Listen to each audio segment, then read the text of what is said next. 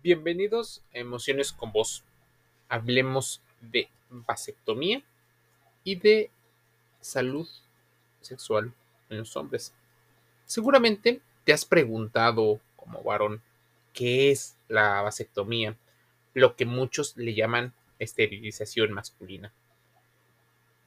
Es un procedimiento, para muchos, una operación eh, que tiene un alto grado de seguridad y efectividad.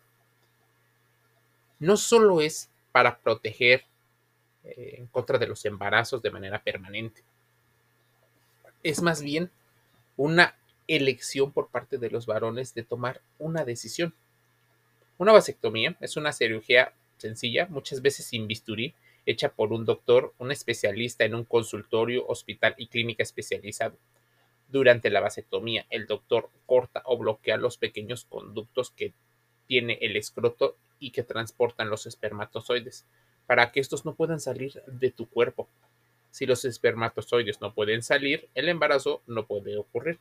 El procedimiento suele ser rápido y puede regresar a casa normalmente entre uno, dos y tres días dependiendo del cuerpo y de las consideraciones que tenga tu médico, el que lleve de alguna manera un seguimiento médico. Hay dos tipos de vasectomía. La vasectomía con bisturí, que es con corte, y la vasectomía sin, sin bisturí, sin corte. Los métodos sin corte hacen que haya menos riesgo de infección y otras complicaciones y en general tardan menos tiempo en sanar. El objetivo de la vasectomía es que sea de alguna manera permanente y usualmente no se puede revertir. Por eso lo mejor es que solo te hagas una vasectomía si estás completamente seguro de que ya no quieres eh, lograr el embarazo. Normalmente la vasectomía la suelen llevar a cabo hombres que están eh, estadísticamente por encima de los 35 años. Muchos de ellos ya fueron padres y tienen una vida sexual activa, ya sea con su pareja, sus parejas formales, o son personas que tienen varias parejas sexuales. Miren, más allá de los procedimientos hacia la vasectomía, eh, para muchos, esto es un, un tema pues, más allá de esto. Va relacionado con la salud sexual y reproductiva. De hecho, se dice que cuando se hacen las encuestas, hombres deciden o creen que son ellos quienes de alguna manera están eh, al igual o muy involucrados en la salud de la pareja, o sea, de ambos, contra las estadísticas que las mujeres mencionan, donde ellas se consideran a sí mismas como más responsables y como más interesadas en la salud reproductiva de ellas y de la pareja. O sea, las mujeres evalúan que ellas tienen una mayor participación en la salud reproductiva del conjunto que en el caso de los hombres. La salud sexual y reproductiva hace referencia a un estado general de salud, bienestar físico, mental y social, y no a la mera ausencia de enfermedades o dolencias en todos los aspectos relacionados con la sexualidad y la reproducción. Y en la posibilidad de que hombres y mujeres ejerzan sus derechos sexuales y reproductivos.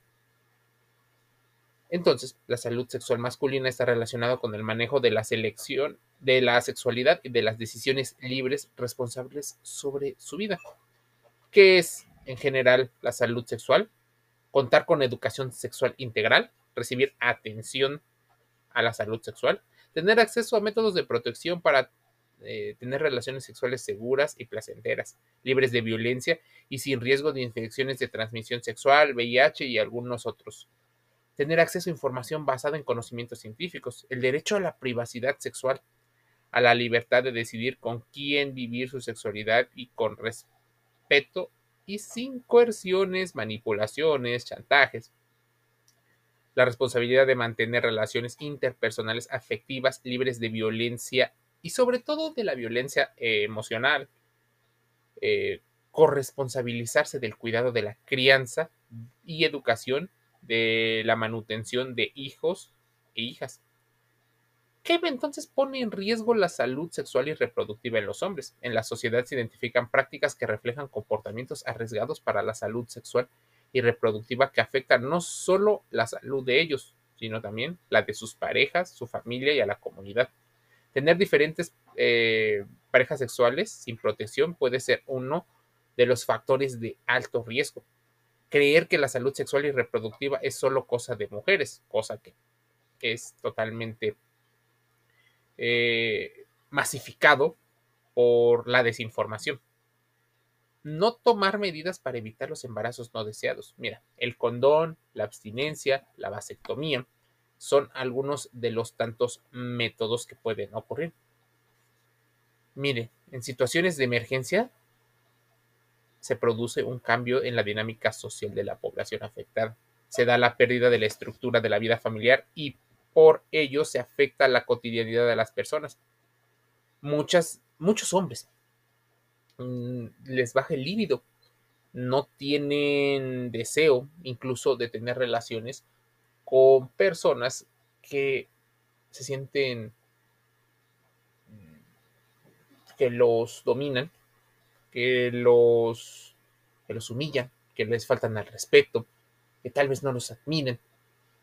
Obviamente depende de cada una de las personas, pero esto va en torno y afecta la salud sexual y reproductiva. Y para todas esas informaciones es importante contar con un grupo de apoyo. Sí, lo primordial sería la familia, pero si no se puede, existen grupos em, relacionados a este tipo de cuidados.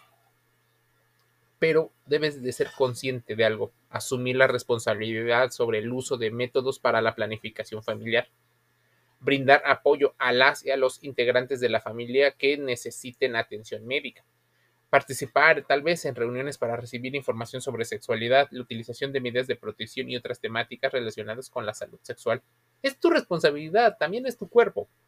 Colaborar con las personas responsables de los albergues en las tareas que sean necesarias para el bienestar de la sociedad.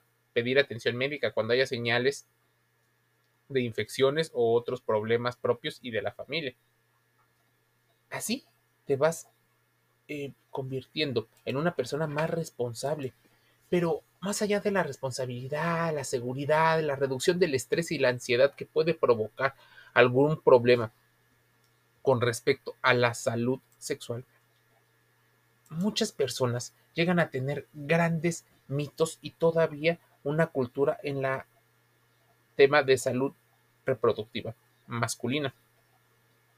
Es más, hasta en el trabajo se, se ve mal visto. No hay permisos para la mayoría de los hombres cuando quieren tener, por ejemplo, una cirugía como la vasectomía. Normalmente viene este tema de el rendimiento, de la planificación en estados eh, de la organización. O sea, tú puedes planificar un momento, pero si tu trabajo decide de alguna manera no soltarte, puede que esto prolongue el momento ideal que también pudiera definir el médico. En cuestión a una lectura, a un podcast, debes de entender que la prevención, el autocuidado y la sanación de algunos de los problemas en materia de salud sexual y salud reproductiva son de alta relevancia. Empieza a dialogar en confianza con tu médico. Acude a la revisión, por ejemplo, de la próstata. No solo a la revisión eh, de alguna manera sin, sin tacto o sin palpitación en el recto. También con ello, porque de alguna manera puedes prever el cáncer después de cierta edad. O al menos tener un tratamiento rápido en dado caso se pudiera llegar a presentar. ¿Qué pasa con la salud reproductiva de los hombres que se vuelve tabú entre los mismos hombres? Constantemente se habla de sexo, de las parejas que les gustan, lo que hacen, lo que les disgusta, pero pocas veces por el temor a no pertenecer, a que sea pues el centro de las burlas y del bullying a la pena, incluso demostrar debilidad, baja competitividad, incluso una masculinidad tóxica. Difícilmente se habla de este, de este tipo de temas. Por eso es importante tal vez que las leyes incluso incentiven la participación de grupos que lleguen a hablar del tema. A ver, yo tengo esta inquietud, a mí me surge la duda, eh, ¿qué tan seguro puede ser esta práctica? ¿Cómo, ¿Cómo seguir un tratamiento médico? ¿Qué me pasa cuando llego a tener alguna, algún inconveniente? Muchas veces nos sentimos más seguros. Es más, esperamos que la información que nos den respecto a la salud reproductiva siga el camino del sesgo de confirmación. Queremos que sea lo que nosotros queremos que sea y no necesariamente como los procesos y nuestros estilos y características de vida nos llevan. Nos daría muchísima alegría y estaríamos altamente contentos si estamos sanos, pero para estar sanos o estar más estables, es importante también invertirle a la prevención. Necesitas la alimentación, necesitas el descanso, necesitas ser menos sedentario. También necesitas, por ejemplo, tener un sitio donde puedas expresar verbalmente aquello que te inquieta. Incluso el tema de, de fantasías sexuales, el tema de cómo se comunican con tu pareja en, términos de la, de la reproducción. Hay veces que muchos hombres quieren tener hijos, más hijos. Y puede que la mujer no esté interesada en vivir ese proceso o que ya lo hayan vivido y ya no quieran tener más. Existen también hombres que se sienten pues muchas veces interesados en tener actividad sexual ya cuando su pareja está embarazada.